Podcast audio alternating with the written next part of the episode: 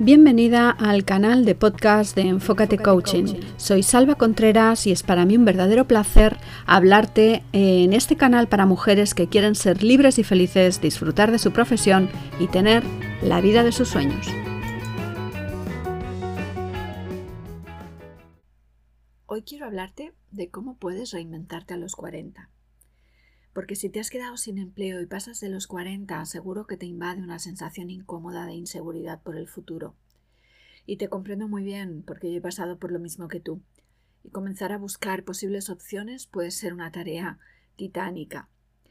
Tienes que hacer tu currículum, darte de alta en plataformas de empleo, buscar ofertas, prepararte entrevistas y cuestionarios. Tienes que aprender a ser visible en las redes sociales si no lo eres todavía. Recurre a todos tus contactos, porque si nadie sabe lo que quieres no te van a poder ayudar. Y no pasa nada por pedir ayuda, al contrario, mostrar que eres vulnerable te hace más humana, y al fin y al cabo somos seres relacionales, así que recurre a esas relaciones. Otra vía que puede ser muy interesante para ti es trabajar por tu cuenta.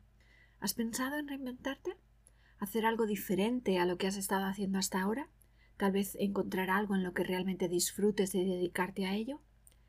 Es posible que te dé miedo lanzarte a un mundo desconocido hasta ahora para ti, y entiendo que si tienes una edad que pasa de los 40 aún sientas más vértigo. Créeme, he pasado por lo mismo tres veces y dos de ellas después de los 40. El panorama del mercado laboral está cambiando y tenemos que evolucionar al mismo ritmo. Los empleos de por vida que tenían nuestros padres ya se quedaron obsoletos Tal vez es hora de comenzar el camino del autoempleo o del emprendimiento, porque algunos dicen que no es lo mismo. Si te has quedado sin empleo, ¿qué es lo peor que podría pasar? Y si sale bien, ¿qué supondría para ti? Porque sé sincera, ¿tu trabajo anterior te motivaba? ¿Te levantabas ilusionada por las mañanas? Si tu respuesta es no, ¿qué puedes perder encontrando algo que verdaderamente te motive? Sin embargo, emprender o ser tu propia jefa no es para todo el mundo, porque conlleva una serie de condicionantes que tienes que tener muy en cuenta, y a muchas de nosotras no nos han educado para eso.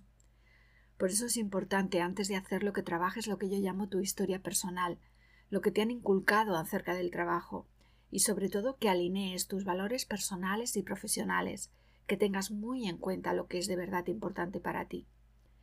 Si no es así, te arriesgas a que te bloquees y pienses que esto de emprender realmente no es para ti.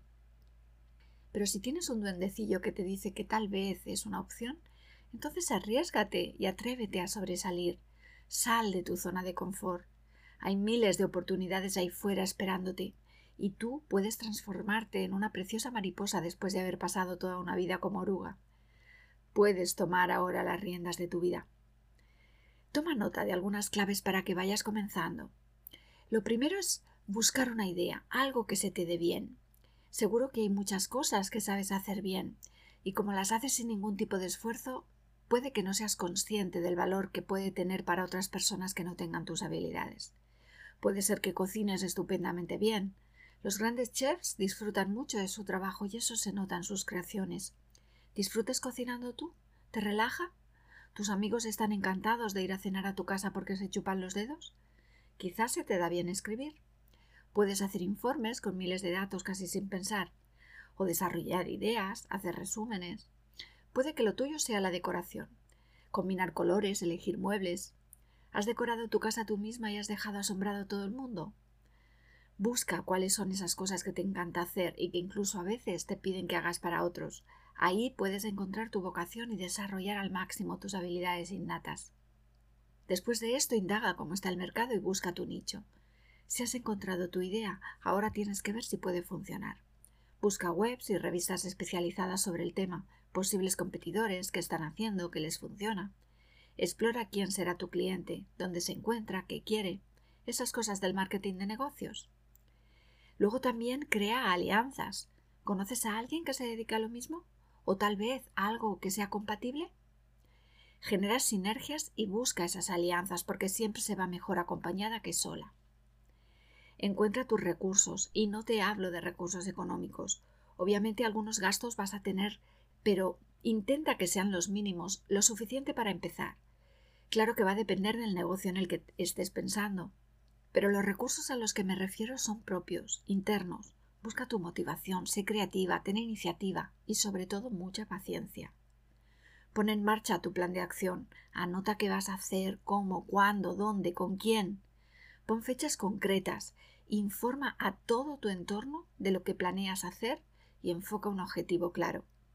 Recuerda que tú creas tu realidad, por eso puedes cambiarla si la que tienes no te gusta o no te convence.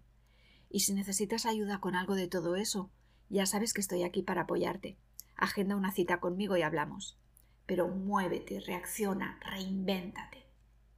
Y eso es todo por hoy. Si te ha gustado, suscríbete al canal para no perderte los próximos programas.